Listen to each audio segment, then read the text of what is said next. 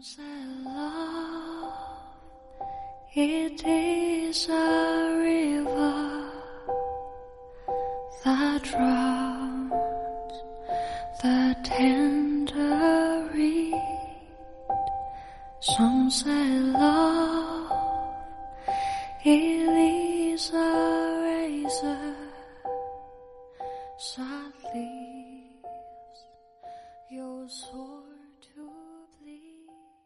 慢生活，慢灵魂，慢下来，让心灵栖息片刻。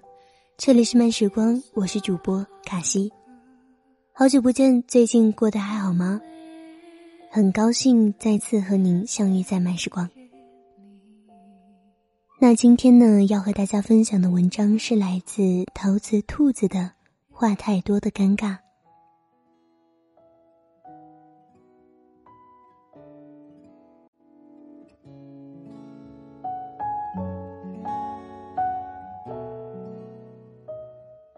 办公室来了个九三年的姑娘小 M，爱说爱笑，每每在午饭时充当话题王，从明星八卦聊到足球赛事，从儿女情长聊到家长里短，只要有她在，从来不会冷场。一向苦于办公室气氛凝重的老板视她如掌中宝，十一期刚过就迫不及待的给她调进了项目部。而小 M 那把清脆的好嗓子，时时便在办公室响起，不是在跟财务的同事说话，就是在跟物流的前辈打招呼。邻桌的姐姐穿了一件新裙子，她都能不重样的夸上半个小时。她像只叽叽喳喳的小鸟，穿梭不停，唤醒一园的春色。而跟小 M 同期的另一个姑娘。就显得沉默寡言许多。眼看小 M 在办公室混得如鱼得水，他趁着一次加班的时候，忐忑的跑过来问我：“我好像太没存在感了，真是讨厌自己这种内向腼腆的性格啊。”他说：“好羡慕小 M，能那么热情又自如的跟大家交往。”我安慰他。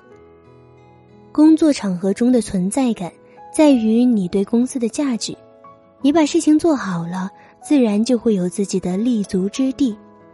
至于人际关系，有时候慢热一点也挺好。他犹豫，可是大家周末出去玩的时候都不会想起我，我有点担心，是不是大家好像都不太喜欢我？可是。你真的需要这样速成的喜欢吗？我反问。你是什么样的人，能做什么样的事，相处久了自然就会知道。他将信将疑的走开了，可我依然能够在他的眼神中找到对小 M 那种掩饰不住的新鲜，以及因为自己做不到而产生的些许失落。可热情洋溢的小 M。很快就遭遇了职场中的第一个寒冬。项目组有个姐姐是办公室里唯一有孩子的人。每当大家加班赶进度的时候，她都会以家里有点事或者孩子不舒服为借口早走。其他人虽然不满，但想到她公司家庭双线战斗，毕竟不易。所以，大多睁一只眼闭一只眼，帮他处理那些未完成的工作。就在上个周末，他再一次以最近孩子身体不好，总是发烧，我得早点接他回来为理由，将自己手头的工作硬推给别人。而周一的例会上，小 M 一看见他，就兴高采烈的跟他打招呼：“赵姐。”我昨天看到你跟你老公逛商场了，他给你买的那个包好贵的，他一定很爱你吧？人家不是说了吗？一个男人爱不爱你，就看有没有给你花时间。你老公多好啊，又花时间又花钱，你好幸福。他不知事情的始末，犹在一派天真的叽叽喳喳，却没有留意到在座的许多人都已经变了脸色。昨晚加班到十点多的姑娘冷哼一声：“有些人真聪明，把事情推给别人，自己倒轻松的跑去逛街，看我们都傻是不是？而那位姐姐的谎言被人当众揭穿，面子上很是挂不住，看向小 M 便凌厉的一个白眼，气急败坏的训他：“怎么办公室就你话多？”而如果说人际关系上的摩擦不过是一个小插曲，在工作中的失误则是他的重大滑铁卢。公司刚开发了一个新客户，前期沟通很不错，于是决定开线下会议确定几个细节，完了之后直接签合同。老板对这个新领域的客户高度重视，决定亲自赴会。我作为项目负责人参会。同去的还有小 M，他的任务是做好会议记录。那天他迟到了一分钟，本来并不算什么大事，看到他跑得气喘吁吁、妆发凌乱，客户代表随口问：“小姑娘是不是住得远啊？这里交通不大方便，早高峰的时候常堵车的。”这本是一句无关痛痒的寒暄，小 M 就此展开了长篇大论。是啊，我住的可远了，四环边上的某某小区。今天电梯坏了，我步行下二十七楼，所以就没赶上车。打了个车又被堵在路上，遇到一个特别奇葩的司机，跟我聊了一路的乱七八糟，也不好好开车，真是倒霉透了。客户又笑嘻嘻的问。你住在某某小区啊？那里怎么样？小 M 顾不上看我和老板的眼神暗示，自顾自说的绘声绘色、眉飞色舞。那个烂小区啊，再别提了，地段不好，安保不好，物业不好，周围配套设施又不完善，开发商肯定是傻了，才会在那个破地方盖楼的吧？我当时也就是被中介骗了，才会住到那。等我发了工资，就打算搬家了。才不住在鸡不拉屎、鸟不生蛋的地方呢。他大概觉得自己很幽默、很有志向吧。说完还补充了几个哈哈哈，而我老板的脸已经绿在当场。他口中的那个烂小区、破地方的开发商，正是坐在我们对面、一脸尴尬的客户。回来之后，他被老板叫进办公室，狠批了一顿。下班后，自己偷偷的躲在茶水间哭。我于心不忍，请他去喝咖啡。他委屈的说：“我真的不是爱显啊，我哪知道那个客户还做房地产？想着他不就是随口一问吗？我实话实说，才显得真诚。那天赵姐的事情，我也不知情的呀，就是单纯的想夸她一下，好好建立关系，没想到会弄巧成拙，捅了一个大篓子。这下好了。”不仅没拉近关系，他现在都不理我了。我有时候也不想说话的，只是害怕万一冷了场，大家会觉得我这个新人没有眼色。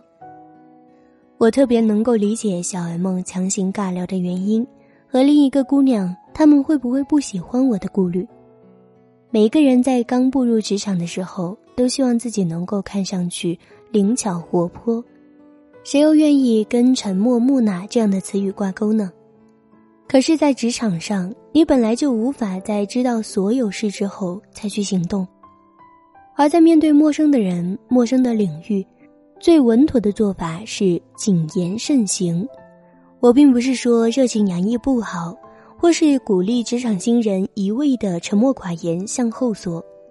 无论你内向也好，外向也罢，都需要有一个度的存在。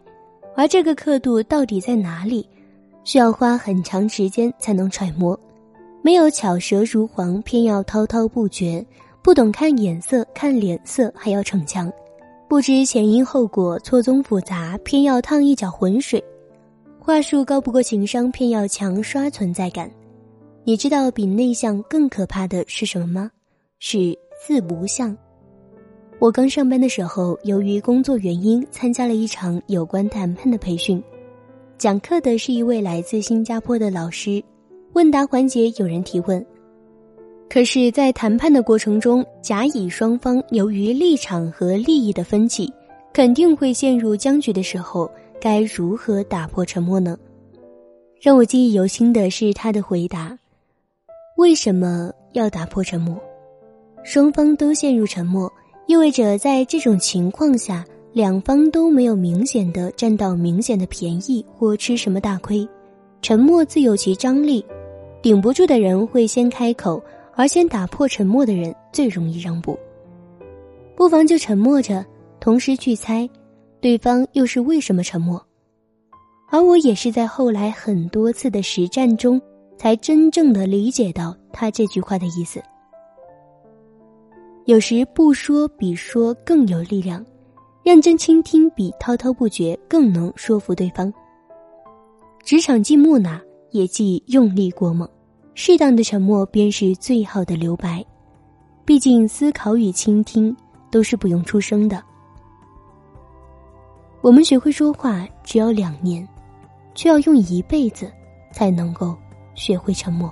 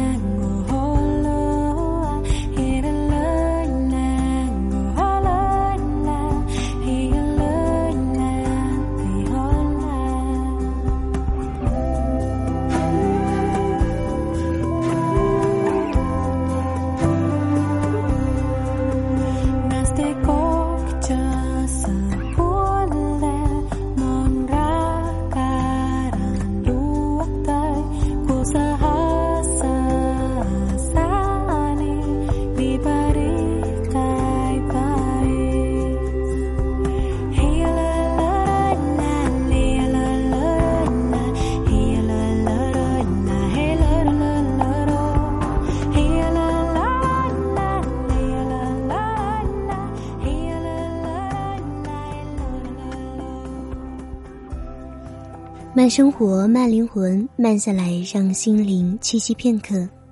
这里是由慢时光与原声带网络电台有声制作团队联合出品制作的慢时光有声电台。本期节目文章分享来自少女成长研习社，作者陶瓷兔子。想要阅读更多优秀的好文章，可以关注我们慢时光微信公众号。拼音输入“慢时光”加数字三，或者直接搜索“慢时光”即可。漫友根据地可以添加 QQ 群号：二四九六六五七零零。想要收听我的更多精彩节目，你可以关注“睡前晚安书友会”。这里是慢时光，我是主播卡西，我们下一期节目再见。